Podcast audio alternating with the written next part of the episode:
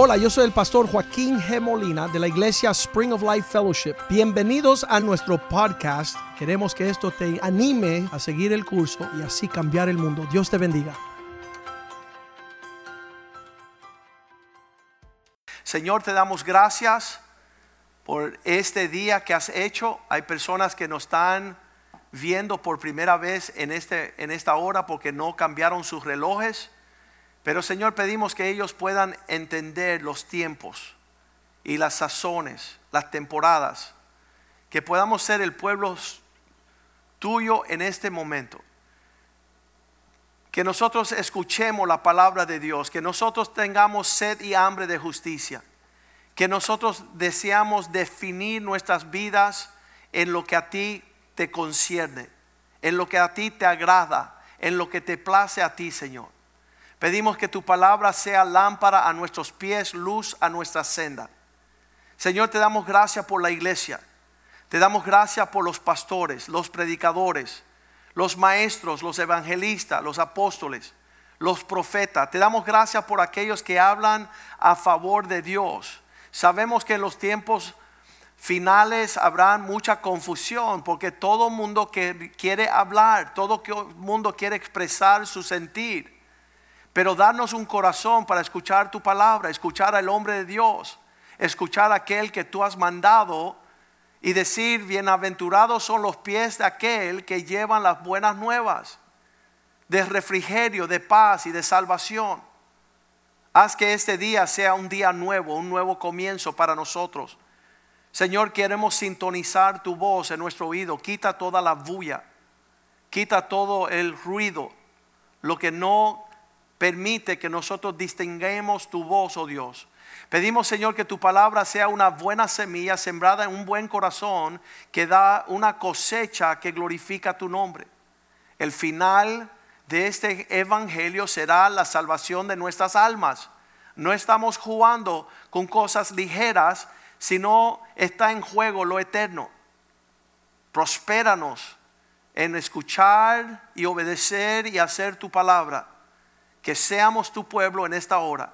Quita todo rencor, quita toda amargura, quita todo resentimiento y permítenos habitar en tu amor. Pedimos, Señor, que crezcamos en tu amor, que seamos aquellos capaces de dar frutos de que estamos en Cristo. Bendice y prospera tu palabra en nuestras vidas y que esta palabra no retorne vacía, sino que cumpla el propósito por la cual tú la envías hoy. Te lo pedimos en el poderoso y hermoso nombre de Cristo. Amén. Cuando estamos hablando de todo lo que hemos hablado hasta ahora, quiero comenzar en Apocalipsis capítulo 3, versículo 17. Este versículo muestra cómo en los últimos tiempos los hombres pueden tener una definición errada de su estado. El estado de la unión es como me encuentro yo ahora y este hombre dice, Cristo lo enfrenta y le dice, porque tú dices, yo soy rico y me he enriquecido y de ninguna cosa tengo necesidad. Este hombre tenía un autoexamen de su persona. Él no entendía su verdadera condición. Las personas vienen a mi oficina y dicen, pastor, escuché la voz de Dios. Me encuentro súper avivado. Estoy en fuego por el Señor y me largo. Ellos dicen cuál es su condición. Y yo digo, ¿eso es todo? Y me dicen, sí, pastor, eso es todo. Y le digo, bueno, ¿sabes lo que yo veo? Que tú no sabes que tú eres un desaventurado, miserable, pobre, ciego y desnudo. Tú no conoces tu verdadero estado. Tú pensabas que tú eras rico, te hiciste de mucha riqueza y estabas sin necesidad. Pero tu condición real, como dice aquí el versículo 17, tú no sabes tu verdadera condición. Yo me senté con un pastor hace unos meses y le dije, yo te veo en un sentido que tu vida peligra y estás en momento de casi cadáver y te van a enterrar vivo o muerto. Y él dice, no, yo no veo. Y yo, bueno, vamos a esperar entonces. Vamos a esperar cuál va a ser la condición de lo que yo veo y lo que tú ves. Y la realidad es que mientras estamos cerca de hombres sobrios, que su deseo es el bienestar del pueblo de Dios, ellos van a tener una perspectiva a lo que te conviene. Todo te es lícito, pero no todo te conviene. Apartarte de tu familia cristiana, Dios te pidió que te salcara de la familia donde Él dice, aquí es donde yo envío la vida y la salvación, vida eterna, bendición y vida eterna en la congregación de los hermanos. Mira cuán bueno y delicioso los hermanos habitar juntos en armonía, no lejos, no distantes, no desconectados. Él decía, yo me encuentro bien. Cristo le dijo, tu verdadero estado es desaventurado eres desnudo, estás andando sin cobertura, no tienes vestimentas. Versículo 17, no te diste cuenta que eres miserable, estás empobrecido, estás ciego, no estás viendo las cosas. En este estado Dios quiere que nosotros volvamos en sí. Versículo 15, conozco tus obras, que no eres ni frío ni caliente. Ojalá fuese frío o caliente. Versículo 16, pero por cuanto eres tibio, tú no te alineas de una forma de otra, tú quieres estar sin distinción. ¿Sabes una cosa que era tremendo en la niñez? Yo no quería ser el hijo de mi papá. Molina era muy fuerte, muy justo, muy agresivo. Yo quería vivir a cruzar la calle con el vecino que no le importaba nada, no tenía opinión. Los hijos desayunaban helado. ¿Por qué? Porque no había un padre en esa casa. Estábamos diciendo que en esta casa hay un padre, un padre de la fe, un padre que Dios te manda a honrar y respetar y obedecer. Pero como quieres andar sin familia, como quieres cortarle la cabeza de esta casa, andas en un rumbo sin cuidado. No tienes quien te llame la atención, no tienes quien te discipline, no te tienes quien te corrija, te instruya. Andas en una actitud más hijo de Satanás andando en un rumbo terrenal. Cuando le preguntó Dios a los demonios en el libro de Job, ¿de dónde vienen? Dice, de hacer lo que queremos, de, ir de un lado de la tierra al otro, porque andamos sin rumbo. Esa es la palabra huérfano, sin papá. Como no está asistiendo los deseos y el placer de su padre, anda sin rumbo y sin dirección. Pero en mi casa yo era hijo de Molina, en esa casa no se montaba motocicleta, en esa casa no se jugaba fútbol, en esa casa no se andaba descalzo, en esa casa no se desayunaba helado. ¿Por qué? Entonces yo viendo la realidad de una familia, estamos atentos, estamos deseando saber qué es lo que piensa papá. Porque la bendición de la casa viene por honrar a papá. Y eso es una realidad en toda casa muchos van a tener el resultado de que sus hijos aprendan su rebeldía y empiezan a andar en deshonra, desobediencia y rebeldía.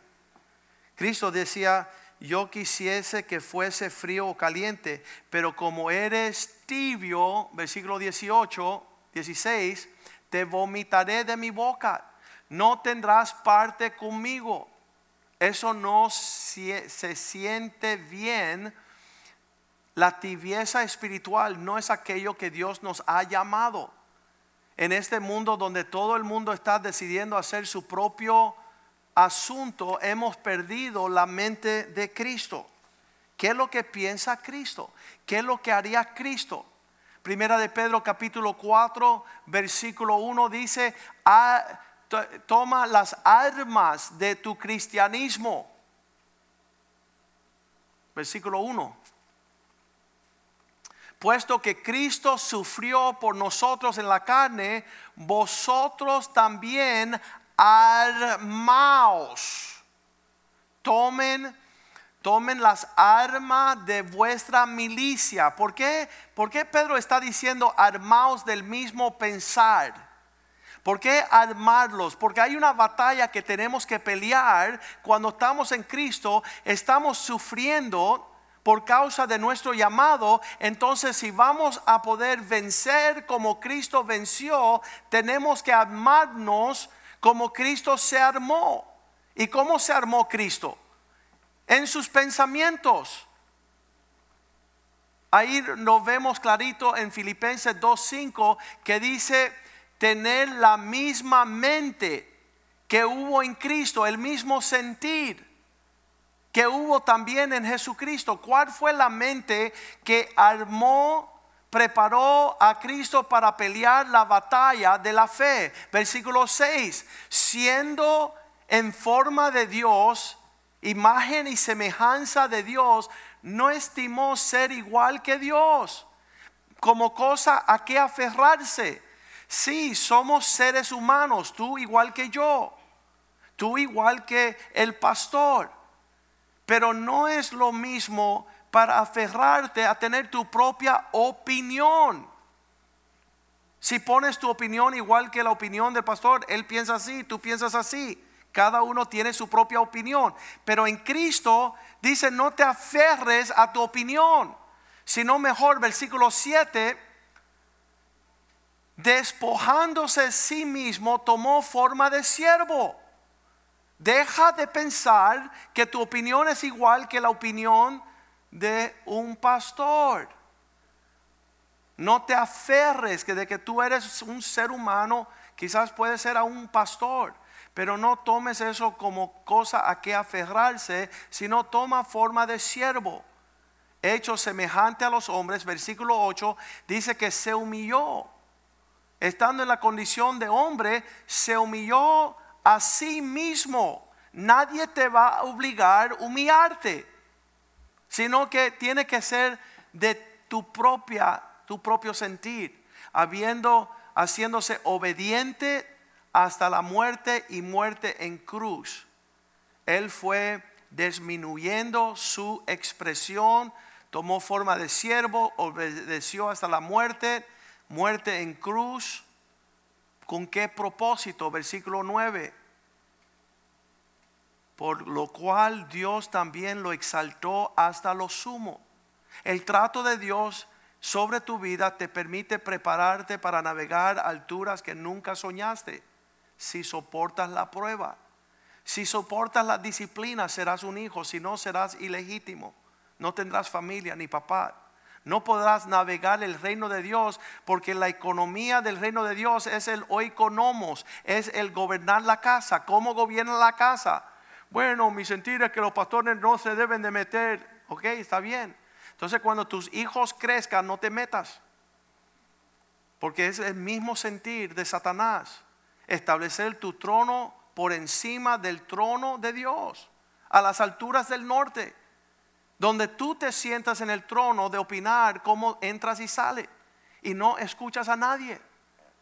Pero Cristo, por lo cual fue exaltado a un lugar sumo, como Él se humilló, como tomó eh, forma de siervo, como obedeció hasta la muerte y muerte en cruz, dice que le fue dado un nombre que es sobre todo nombre. Ahora tenía una autoridad de ejercer una dirección porque se humilló, obedeció. Versículo 10 dice, para que toda rodilla se doble en el cielo, la tierra y debajo de la tierra. Y versículo 11, toda lengua confiese que Jesucristo es el Señor para la gloria del Padre. Cuando tú ejerces estas dinámicas del reino, Dios te exaltará y los pueblos verán la gloria de Dios. Ya no será tu propia gloria, será lo que Dios hizo en ti, pero vino en un espíritu correcto. Cuando él dice, ya no andando en pecado, primera de Pedro capítulo 2, tomando la mente de Cristo, armaos, primera de Pedro 4, 2, para no vivir el tiempo que nos queda según la carne. Todo este pensar como Cristo piensa, cuando el hijo mío predicó el miércoles de la utopia, de una vida donde Dios rige, manda, donde serán como los que sueñan, de esto está hablando. Ya no haciendo tu propia voluntad, sino doblegando tu voluntad y andando no como el resto del tiempo en nuestra carne, conforme a la concupiscencia de los hombres. Es una palabra que, que habla la sensualidad, la, la lujuria de los sentimientos carnales, que no andemos según lo que deseamos según la carne, sino conforme la voluntad de Dios. Ahí tenemos el contraste. Hay personas en la tierra que viven detrás de la concupiscencia. ¿Qué es eso? Hago lo que quiero, cuando quiero, como quiero, donde quiero, a las veces que quiero, con quien quiero. Sí, eres igual que el diablo. No tienes autoridad, no soportas un no nené. Eso no se hace, no es así. Eso no es el ejemplo que queremos darle al cuerpo de Cristo. No hay rebeldía, no hay desobediencia, no hay decisiones propias en el reino. Cristo dijo, no se haga mi voluntad, solo hago lo que el Padre me dice. ¿Para qué? Romanos 12, 1 y 2. Si vamos a conocer la voluntad de Dios,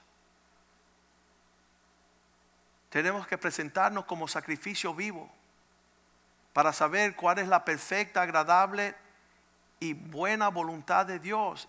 Versículo 2, no conforme, no, no tomando forma de este siglo, donde los impíos hacen lo que quieren, cuando quieren, como quieren, por eso son impíos. No tienen pensamiento de Dios en su mirada, no escuchan la palabra de Dios, no la soportan. Dice en los últimos tiempos, no soportarán la sana doctrina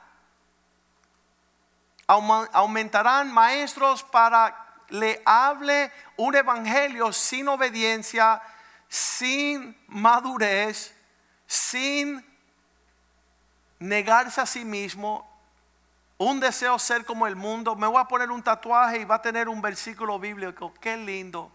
Feliz viaje en todo lo que quieres hacer, pero no vas a ser conforme la novia de Cristo, blanca, resplandeciente, gloriosa, las buenas obras de los santos, sino renovando vuestro entendimiento para que puedan saber cuál es la buena voluntad de Dios, que es agradable y perfecta. Nosotros vivimos para hacer no lo que nos agrada a nosotros, sino lo que agrada a Cristo.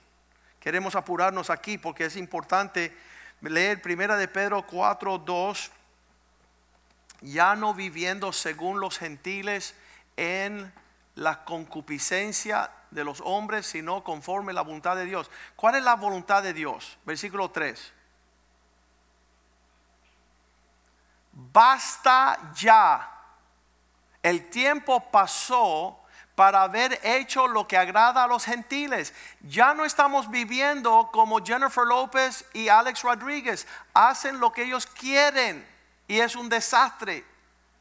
Andan indebidamente porque no indagan qué es la voluntad de Dios, cómo se forma un matrimonio, cómo se forma una familia, cómo debemos llevar nuestras finanzas, qué es el orden de la paz. Entre los dos servicios nos encontramos con un joven que vino a buscar el consejo de Dios y pudo recibir la medida de lo que Dios desea, porque todo en el reino de Dios tiene su medida. Todo tiene su instrucción. Lo opuesto de la instrucción es destrucción.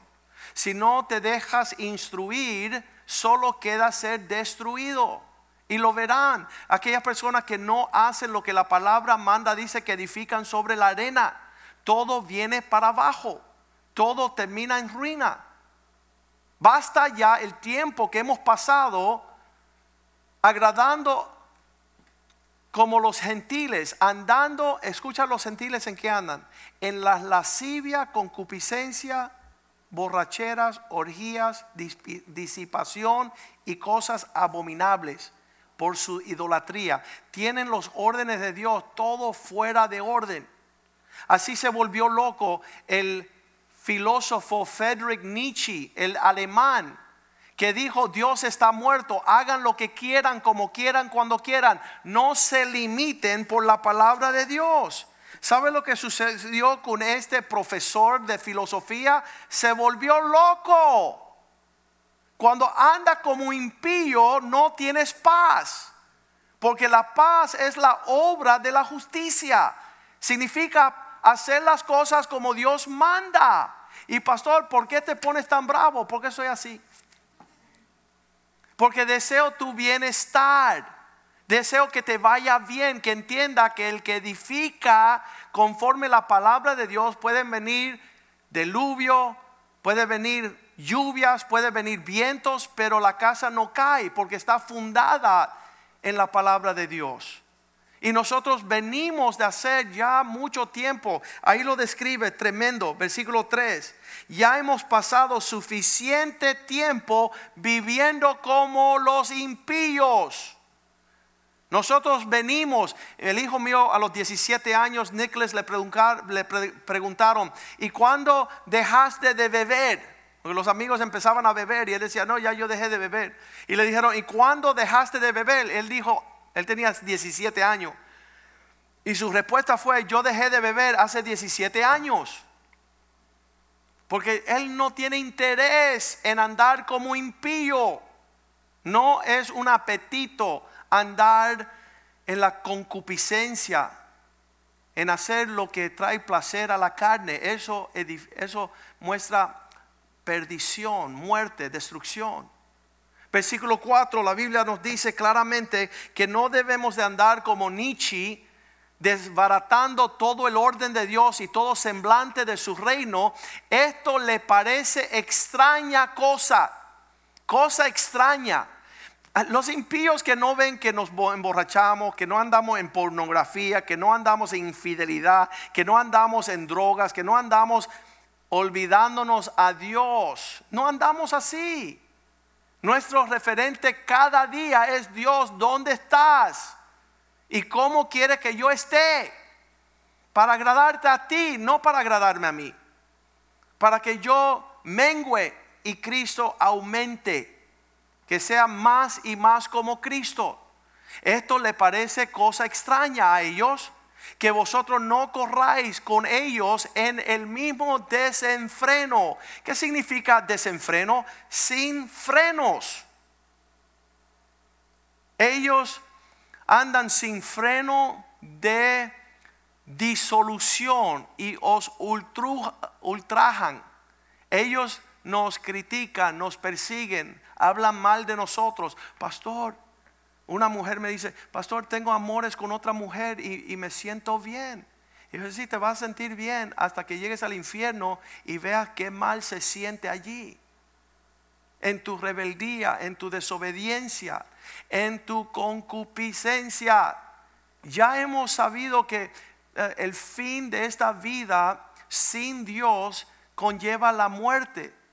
Es, un, es una cosa tenebrosa. Este Nietzsche muere, se vuelve loco a los 30 años. Porque una vida que desrumba y, desbarata y rompe todo el orden de Dios, ya nada tiene definición. Dejaste de amar a la mujer y cuidarla, te echaste con hombres, anda buscando niños, pedófilo, anda buscando animales viendo qué va a ser tu próximo placer. ¿Por qué? Porque la carne nunca se satisface. El que anda sin gobierno, eso es anarquía, es caos, confusión. Si no le puedes decir a un niño que es varón, que es un hijo, y lo tiene por un género por conocer, lo que estás contribuyendo es al caos. Porque ya no significa nada el baño de las mujeres, ni el baño de los hombres, ni el género en los deportes. Están dejando que los hombres le den paliza a las mujeres. Porque están sacando toda definición. El error del impío es no definir nada. Tienen malo por bueno, luz por tinieblas, amargo por dulce. Entonces es una vida bien triste. Porque no tiene felicidad, no tiene familia, no hay matrimonio. No hay la bendición que habla Proverbios 10, 22. La bendición de Dios enriquece. Cuando tú andas conforme una vida que Dios bendice, habla bien concerniente a esta vida, dice, no puedes alcanzar las riquezas, el florecer, el disfrutar. Esta bendición dice la Biblia que no añade tristeza con ella.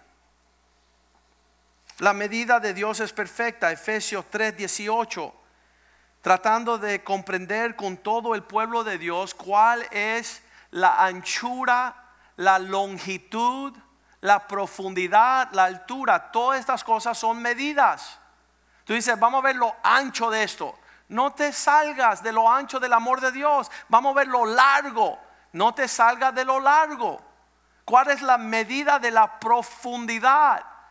Cuidado ir más allá de la profundidad del amor de Dios. ¿Cuál es la altura? ¿Hasta dónde llega la altura? Todo en el reino de Dios es según la medida y una balanza falsa es una abominación a Dios. No hables sandeces, no salgas de las medidas de la palabra de Dios. Segunda de Corintios 5, 17 dice, aquellos que están en Cristo aquellos que están en Cristo son nueva criatura. ¿Y, qué pasa con los que no están en Cristo? Están fuera de Cristo. Dice que no llegan a nacer de nuevo, no tienen una nueva creación. Las cosas viejas pasaron, he aquí, Dios es capaz de hacer todas las cosas nuevas.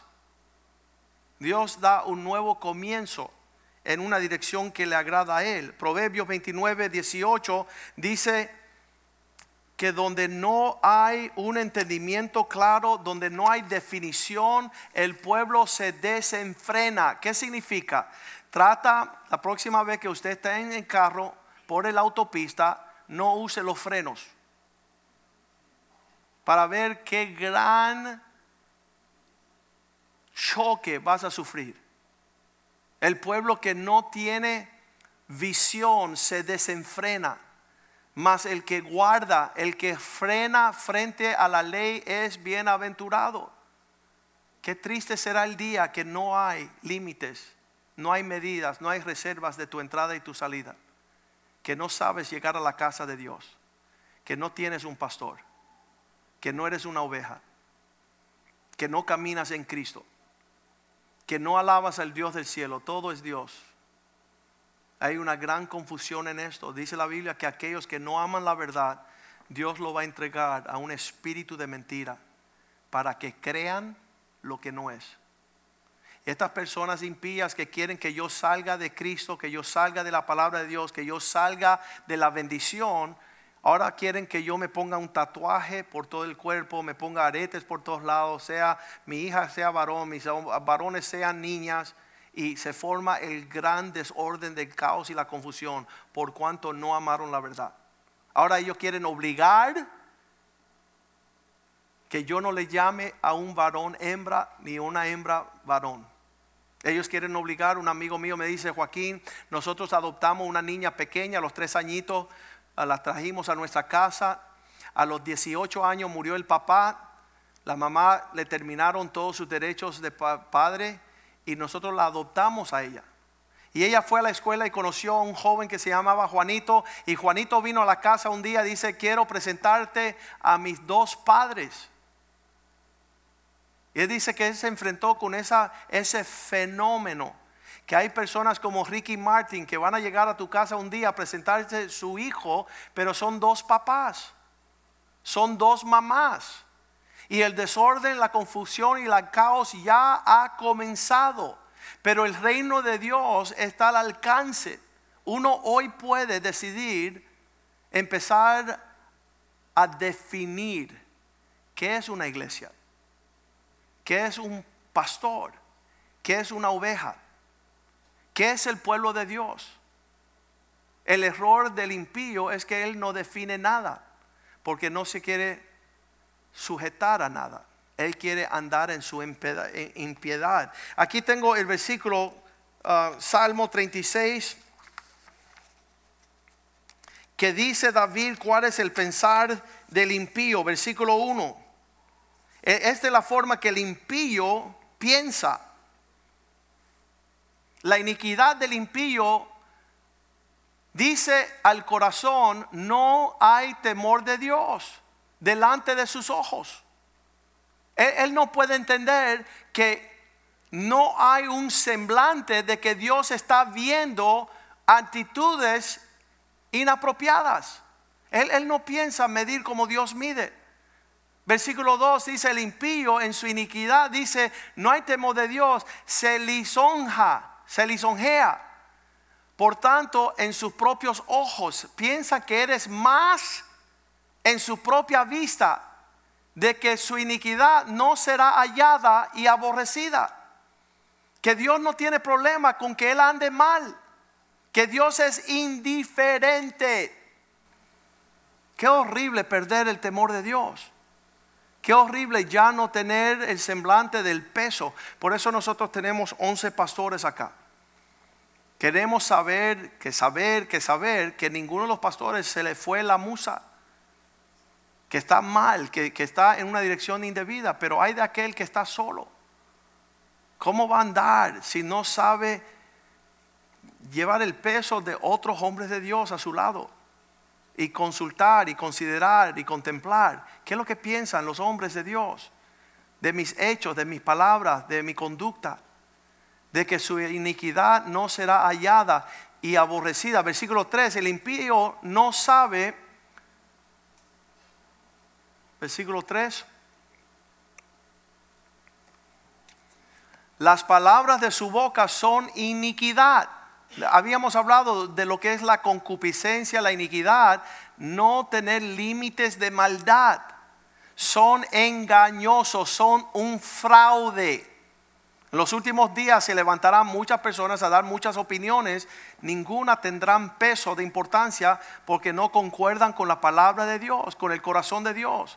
Ha dejado de ser cuerdo, perdió la mente. En esos días le he dicho a mi esposa, todo lo que necesito es que se, ya, no me va a importar nada si soy loco. Me da igual todas las cosas. Eso es el comienzo de la locura.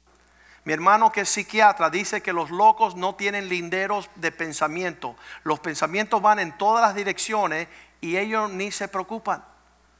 Tú quieres volver a la cordura, tienes que volver a las sendas antiguas. ¿Qué es lo que le agrada a Dios? ¿Cuál es el corazón de Dios en estos medios? Ha dejado de ser cuerdo y de hacer el bien. El bien es el ejemplo que tú le dejas a tus hijos. Versículo 4. Este de noche medita en su cama cada noche cómo inventar algo más torcido. Está en camino no bueno. El mal él no aborrece. Eso es bien importante que nosotros podamos saber porque yo me crié en un hogar sin Cristo. Yo me crié en un hogar sin la palabra de Dios. Había gran caos, confusión, había cosas, toda toda manera de obras perversas, demonios, angustias, divorcio, separación, todo lo que no era de Dios. Y yo aborrezco el mal por causa de eso. Y sé el mal que acontece a aquellas personas que no aman lo que Dios ama. El camino del impío está llena de sus propias opiniones. Él es una ley para consigo mismo. Dice la Biblia que Dios los entregará a creer la mentira, por cuanto no amaron la verdad. Estamos definitivamente testigos somos en estos últimos tiempos. Mira, no me preocupa que los políticos estén mal. Y tampoco me preocupa de que haya leyes que están cambiando género y matrimonio y abortos. Más importante es que hay hombres en la casa de Dios que no han sabido distinguir entre lo bueno y lo malo. No saben distinguir entre aquello que agrada a Dios y aquello que no le agrada. No saben distinguir entre qué es un hombre y qué es una bruja. La Biblia dice que en los tiempos de los inmaduros, allá en Hebreos 5:12, dice que debiendo de ser ya maestros, porque han estado aquí mucho tiempo, después de tanto tiempo, tenéis la necesidad de volver, volver a enseñarte cosas primeras, los primeros rudimentos de la palabra de Dios. Y habéis llegado a ser tales que necesitan leche y no alimento sólido están andando tristemente fuera de un esquema de medidas y han optado por seguir la senda del error del impío. Y nosotros deseamos, Señor, guíanos a la senda de justicia por amor de tu nombre. Padre, te damos gracias por este día.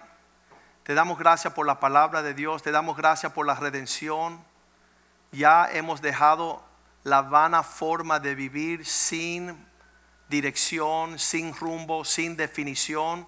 Nos ha traído a la casa de Dios, donde hemos aprendido la ley del Señor, la instrucción, los mandamientos, que son aptos para guardarnos para la salvación.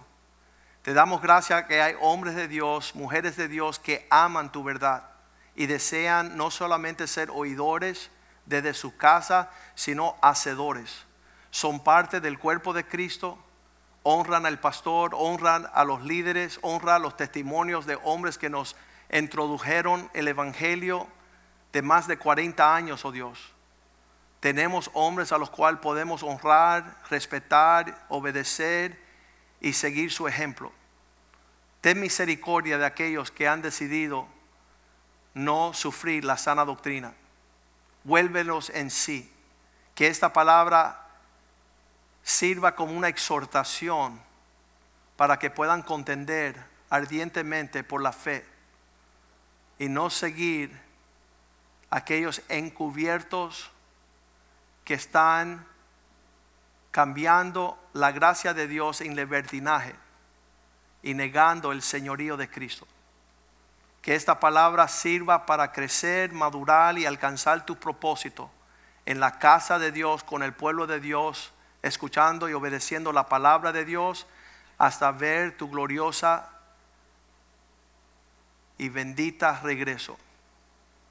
Pedimos, Señor, que esta palabra dé fruto y que podamos ser aquellos aptos para perseverar hasta el fin. Te lo pedimos en el nombre de Jesús. Y el pueblo de Dios dice, amén y amén. Dios les bendiga, nos veremos el miércoles de noche tendremos una enseñanza de parte del Señor y damos gracias a Dios por la fidelidad de ustedes y que pronto vamos a estar juntos en la casa de Dios y seguiremos en pos de nuestra visión de cambiar el mundo. Dios les bendiga. Cuídense.